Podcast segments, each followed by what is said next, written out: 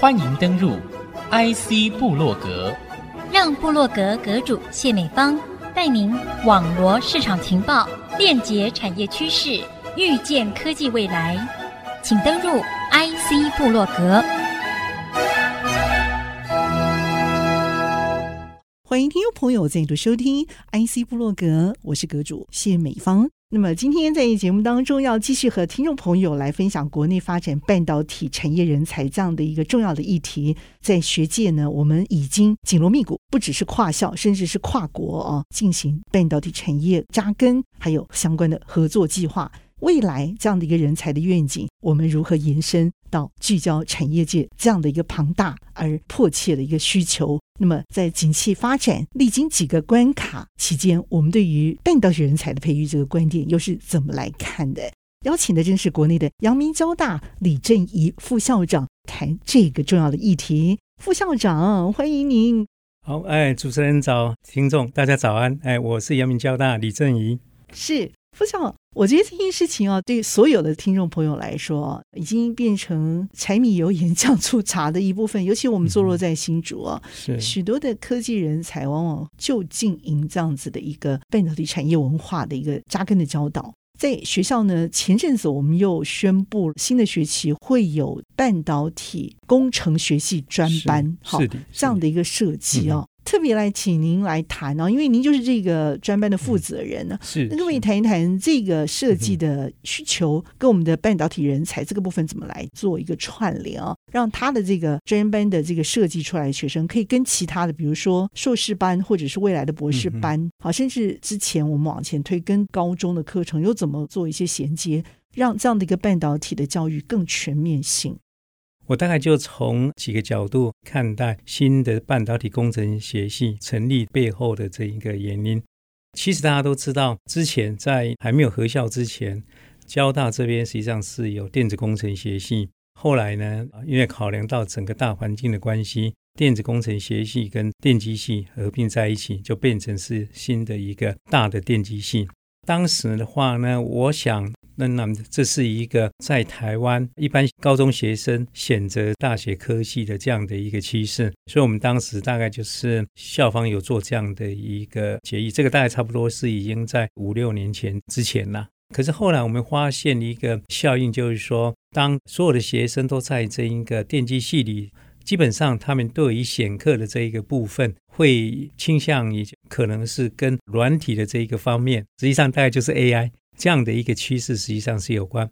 在半导体的这一个制造跟设计这边所需要的专业的这一个背景呢，对于一般的大学部的学生而言呢，实际上是比较深涩，在选课的一个过程呢，会偏向于软体的这样的一个学程。后来我们就开始在思考，就是说，哎，是不是应该要做一些的一个调整？那这时候实际上我们有另一个观察到，就是 MIT 啊，美国麻省理工学院这边呢。哎，实际上他们当时也是为了要解决这样的一个问题，他们的一个 approach 呢是这样子，就是说他们知道学生呢都非常喜欢 AI，喜欢这一种 data science，就资料科学这方面，所以他们就特别成立一个运算学院，把那个呢，那想要学 AI、学资料科学这方面的呢，哎，就集中到 AI 运算学院这边来。那让原来的这一个学院系所这边呢，还是可以呢维持他们原来所专注的这些领域。那我们就思考，就是说，哎，也许在台湾这边的话呢，可能可以采用同样的一个方式。那就是说，哎，我们是不是如果半导体的这一个产业对台湾而言，不管是在这一个呢创造就业机会啦，然后提升国家的这个竞争力，是一个非常重要的话呢？我们是不是应该要有这样的一个专责的一个系所来培养这方面的一个人才？刚好在过去几年，台湾的半导体的国际能见度是非常的高，产业界也有迫切的需求，希望学校能够培养更多的人才出来。所以当时在几个学校实际上有成立所谓的半导体学院。那现在大概是有六所国立大学，基本上有设这个半导体学院，可是他们都是在研究所的这个程度。台交青城，对对，没关没关系，还有两个，我还缺两个，台科大，对对对对对，然后还有呃呃高雄的、呃、中山中山大学基本上他们有设立这样的一个 program。可是我们发现，实际上有一个问题，就是说，哎，你那个呢，实际上变成是一个倒三角形的方式。如果你的大学部的这一个人才啊，这方面不够多的话呢，你在网上那个硕士班两年这边的一个训练，实际上呢，他们也许也可以有不错的这样的一个能力。可是因为整个半导体的领域所需要的专业知识，实际上是非常非常的广泛。那如果你没有从大学部的时代呢，好好培养起，基本上呢，未来当你即使呢，你是在研究所的时候去投入，可能呢，它可以呢去解决半导体产业里面的一些问题，可是它比较没办法有一个宏观的一个角度去看待，就是说，哎。那这一半导体发展的一个趋势，然后它需要哪些跨领域的这个知识，才能够让半导体的这个制造跟设计可以持续引领台湾在全世界扮演一个非常重要的一个角色。那所以这大概是我们当时的一个呃想法啦。感觉是一步一步来的，先是顶尖人才，我先需要前段班的，对不对？对，我就在研究所设置了这个产业学院，是。就后来发现呢，这个人才的这个缺口啊，持续扩大。所以就直接延续到大学部来，是那这样的一个三角呈现的一个形状，其实开始出现正常状态了。本来是不正常的倒三角形，对不对？对对对，慢慢的可能会变成正方形，才会变成正的三角形。嗯嗯。那当然，在这样的一个过程里头，我们也持续往下扎根呐。所以往下扎根就是说，哎，我们会跟国内的半导体的产业一起到高中生去做这一种哈类似科普的教育。那让高中生了解到啊，其实半导体的领域基本上并没有那样的一个深色啊。然后呢，如果他们有兴趣投入进来的话呢，哈，对于他们日后的整个职涯的一个发展呢，是有相当大的一个帮助。甚至呢，啊，不只是说啊，在那个国内这边的这个发展，你在整个国际上，其实都还是可以找到相当多可以发挥的空间。其他学校还没有成立，嗯、那是不是也表示是说，这个学系工程学系的学生，他可能会碰得到制程，可能碰得到设计，可能上中下游相关的这些知识领域，他都会在这里头先碰到。势必以后产业学院的这个课程对于他们来说，应该要更艰难的。是是。那这方面也要与时俱进，同步成长。那这一批孩子们，他毕了业之后，到了这些产业学院，他可能会有更深的一些追求，或者他还会有留学深造需求的可能嘛？对不对？是。所以我想问一下，到底难易程度差多少？其实大学部哈，通常我们还是把它定位在所谓的通才教育啦，希望他们能够有比较多的这一些基础的学科这些的一个能力，然后到研究所的时候呢，再针对特定的一个主题，能够做一个比较深入的一个探讨。好，那回到我刚刚所提到的，我们目前的半导体工程学系里头，实际上是分两组，就像主持人刚刚所提到的。实际上呢，因为大学部的毕业的这个门槛里头，实际上它有这一种所谓你必须要修多少学分的一个规范，那你必须要达到这样的一个学分数的一个要求，你才能够毕业。但是如果我们今天呢，要求就是说，哇，这个呢半导体工程学系啊的这个学生呢，在大学部呢要把半导体的这一个从材料、元件、电路，甚至到机台等等呢。全部都包含起来的话呢，可能就必须要两三个、两三百个那一个学分。那这个它等于大概就是要读两次大学，两次大学了。对对对，所以我们基本上有考量到啊这样的一个这些毕业的这个条件跟这一个学生本身。其实从另外一个角度，我们也希望大学部的学生在大学的时候呢，除了念书之外呢，他也能够去参与一些这一种体育活动啦，比如说课外活动啦。除了专业知识有之外呢，也能够呢去了解到如何在一个 team 里头啊，能够培养一个团队合作这样的一个默契。其实回到我一开始所讲的，我们希望这样的一个半导体工程学系呢，它除了要有专业的半导体的相关知识之外，我们也希望说未来是不是也能够培养出所谓的这一个高阶的一个领导的一个人才？嗯，哎，所以我们会比较从这样的一个角度去思考。那回到你刚刚所提的，基本上我们现在大概就是把它半导体工程学系分成两组，一个是纳米材料的，是比较偏向于这一个材料的这一方面；那另外一个的话呢，是半导体组。是比较偏向于从元件、电路到这一个设计这边的等等，听得出来你们的企图是希望把学界的精英啊，从大学就直接落实扎根发展哦，然后将来毕了业之后，我即使下一个深造的这个领域，它会有更深的一个追求，那更有卓越前瞻的表现。呃，我记得你们校长啊，我曾经邀请他跟这个高维元校长一起到节目来谈嘛。是，那他们说兄弟爬山要各自努力啊，为什么呢？因为他们的竞争舞台是在全世界，是他们在全世界汇合啊，所以那个印象我一直到现在都还记得。贵校想我们培养的这个学生。是要能够进驻全球这样的一个坚强的实力的，是，所以会有这样子的一个希望，自己内部这个大学工程学系就有这样子的一个开始。那么更要紧的就是一个全人的教育，在这里头还是要得到实现了。是，所以因此副长你也特别提到，在大学教育还有其他的这个相关的活动啊，还有这个学习也都要在这里头同步进行啊。是，他真的去得到一个全人的一个教育的全方位机会哦。因为我们也希望，就是说，这个学系的这一个学生呢，到高年级的时候，也许大三、大四就有机会能够出国交换，不管是一个学期或者是一年。那我们当时呢，也有把这样的一个整个学系经营的一个概念呢，也跟我们的这一个毕业的这一个校友做这样的一个说明介绍，那也获得蛮多毕业这个校友的一个认同，所以他们有一些经费上的一个挹注，希望说，哎。未来这样的一个啊学系，在大三、大四的时候，他们可以申请，然后就可以到国外，到我们的一些姐妹校，然后去学习，不管是待一个学期或者是一年。那甚至未来，我们还鼓励，就是说，哎。比如说台积电，它在海外有设厂，那实际上也刚好可以透过这样的一个机会到海外去实习了，等等，这个都在我们的这个规划里头。OK，这一点听起来令人蛮兴奋的。所以贵校的这个学长们，就是毕了业的这些校友们，已经有听到这样的一个呼吁，对不对？是，所以嗯、呃，你们已经陆续展开了相关的布局。那么最重要的就是这样的一个募款计划，其实最重要的就是能够最年轻的时候呢，就从校园来揽才，是让他们能够接轨全世界。休息片刻，稍后回到 IC 部落格。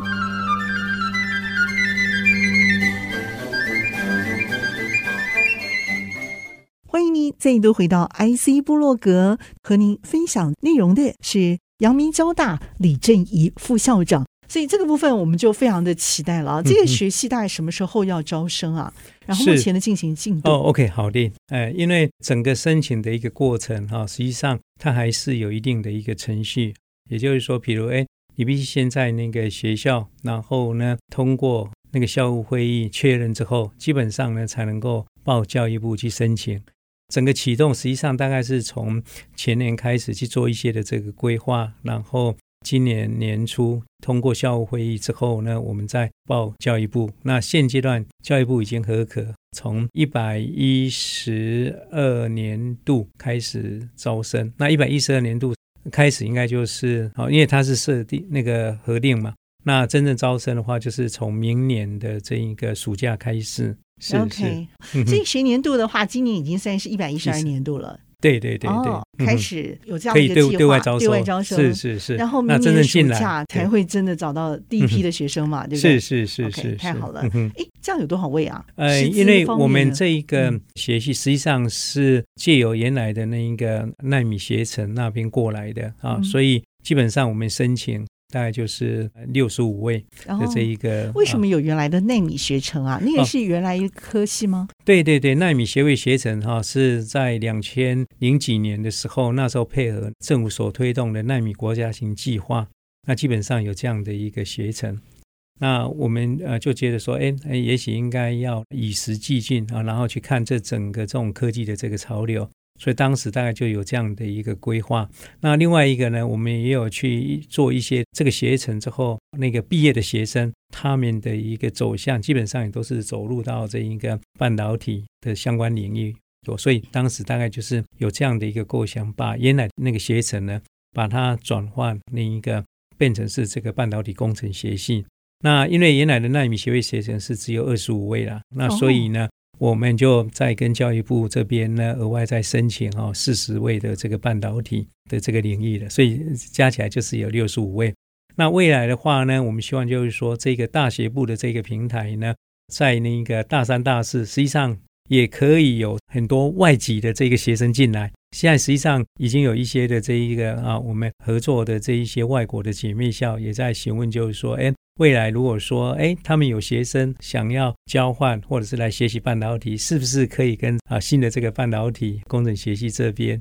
利用这样的一个平台，然后来训训练他们。所以基本上这个大概都已经是有规划起来。嗯哎、所以基本的师资一定也是沿用我们在奈米这样的一个专业学程。嗯对，然后再加上我们原来在那个电子工程系里头固态组的领域跟 IC 设计领域的这些老师，所以基本上我们应该算是已经 well prepared 好了啊，其实完全准备好了，所以基本上这个应该都是没有问题。会不会一个老师他开始本来是一份工作，后来现在变三份？嗯、因为我现在专业设计是是是没有这个，我们基本上大概都是已经有考量到这些的这个议题。因为学校这边的话呢，通常一个老师一年大概就是两门课到三门课嘛，所以基本上呢，我们大概都已经有做适当的一个规划，然后也把校内相关领域的这个老师利用这一个半导体工程学系的这个平台。让他们能够来这一个大学部这边授课，也让那这些老师实际上更早去接触这些的这个学生，让他们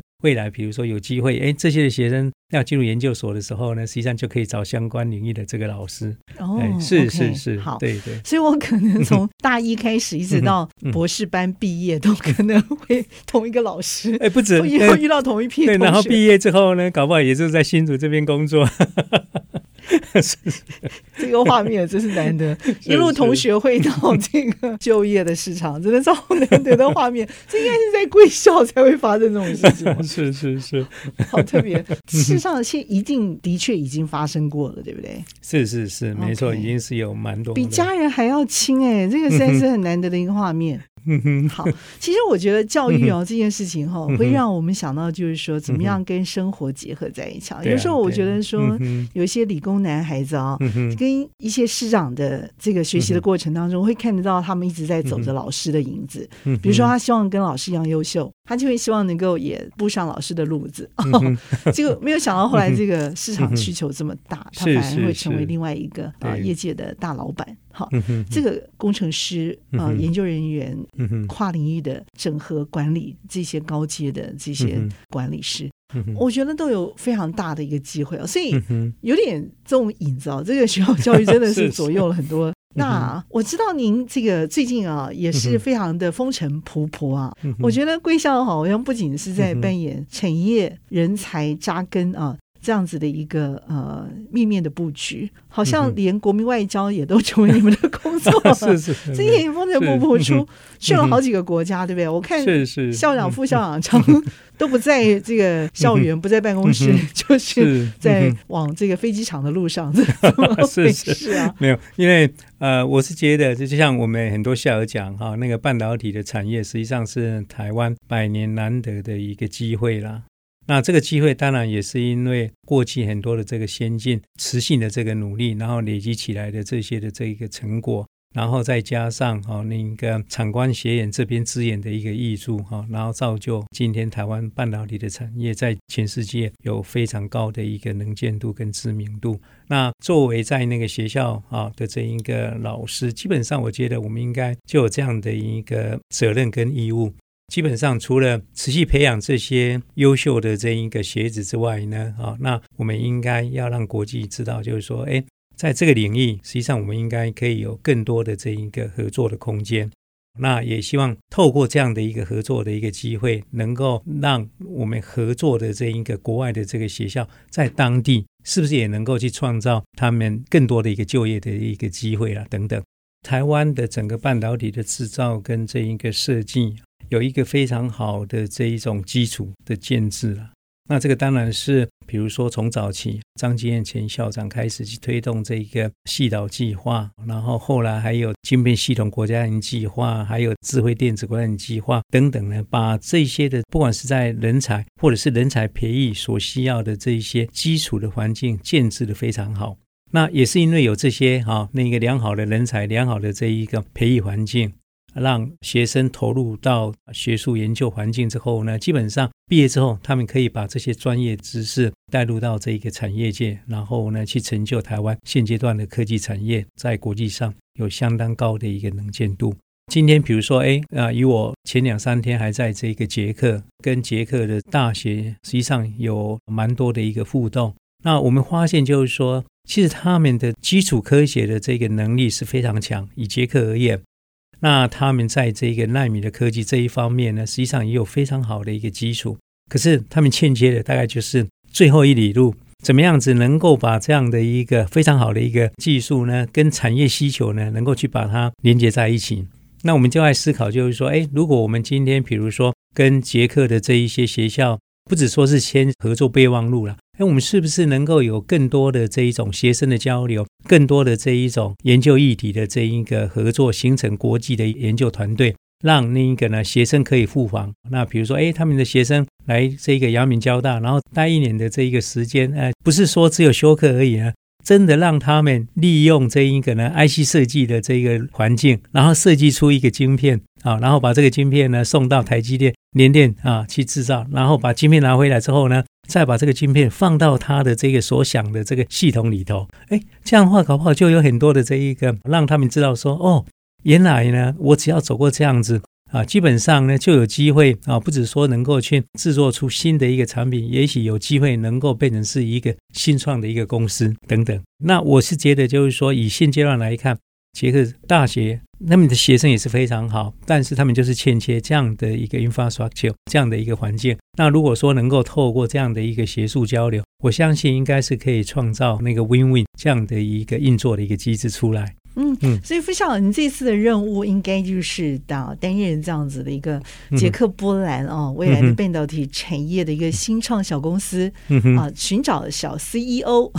先来台湾这个呃 深度的游学，而且是半导体产业的这个 特别的游学计划啊，是是，那也为他们未来的这个发展哦，是是。播下一个种子，就可以仿佛看到我们小小的这个联华电子、台积电啊，小小的这个台湾光照啊。也到隔了好几重山的欧洲大陆这些国家去看到他们未来的这种可能性。非常的谢谢我们的副校长，好，谢谢主持人，好，谢谢所有的这个听众，谢谢。IC 部落格，我是谢美芳，和副校长一起在频道和大家 say goodbye，好，拜拜，拜拜，谢谢。